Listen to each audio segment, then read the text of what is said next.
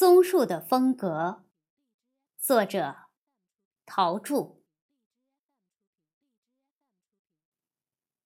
我对松树怀有敬佩之心，不自今日始。自古以来，多少人就歌颂过它，赞美过它，把它作为崇高的品质的象征。你看它，不管是在悬崖的缝隙间也好，不管是在贫瘠的土地上也好，只要有一粒种子，这粒种子也不管是你有意种植的，还是随意丢落的，也不管是风吹来的，还是从飞鸟的嘴里跌落的，总之，只要有一粒种子。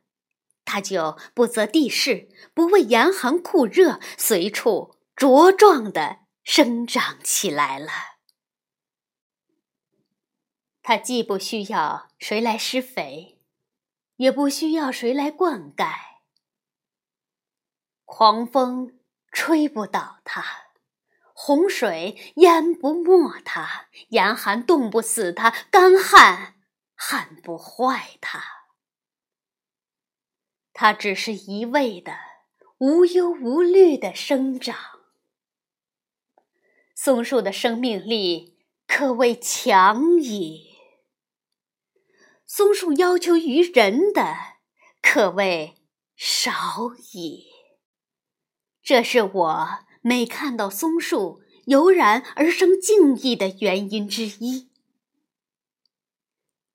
我对松树。怀有敬意的更重要的原因，却是他那种自我牺牲的精神。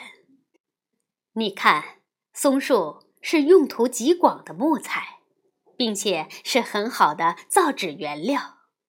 松树的叶子可以提制挥发油，松树的枝叶可制松香、松节油，是很重要的工业原料。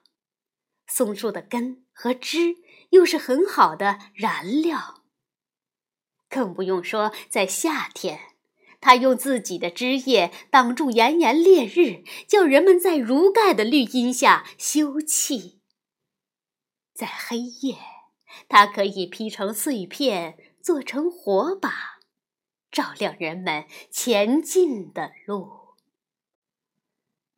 总之一句话，为了人类。他的确是做到了粉身碎骨的地步了。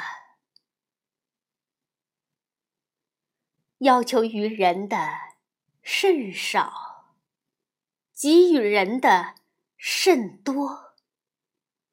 这就是松树的风格。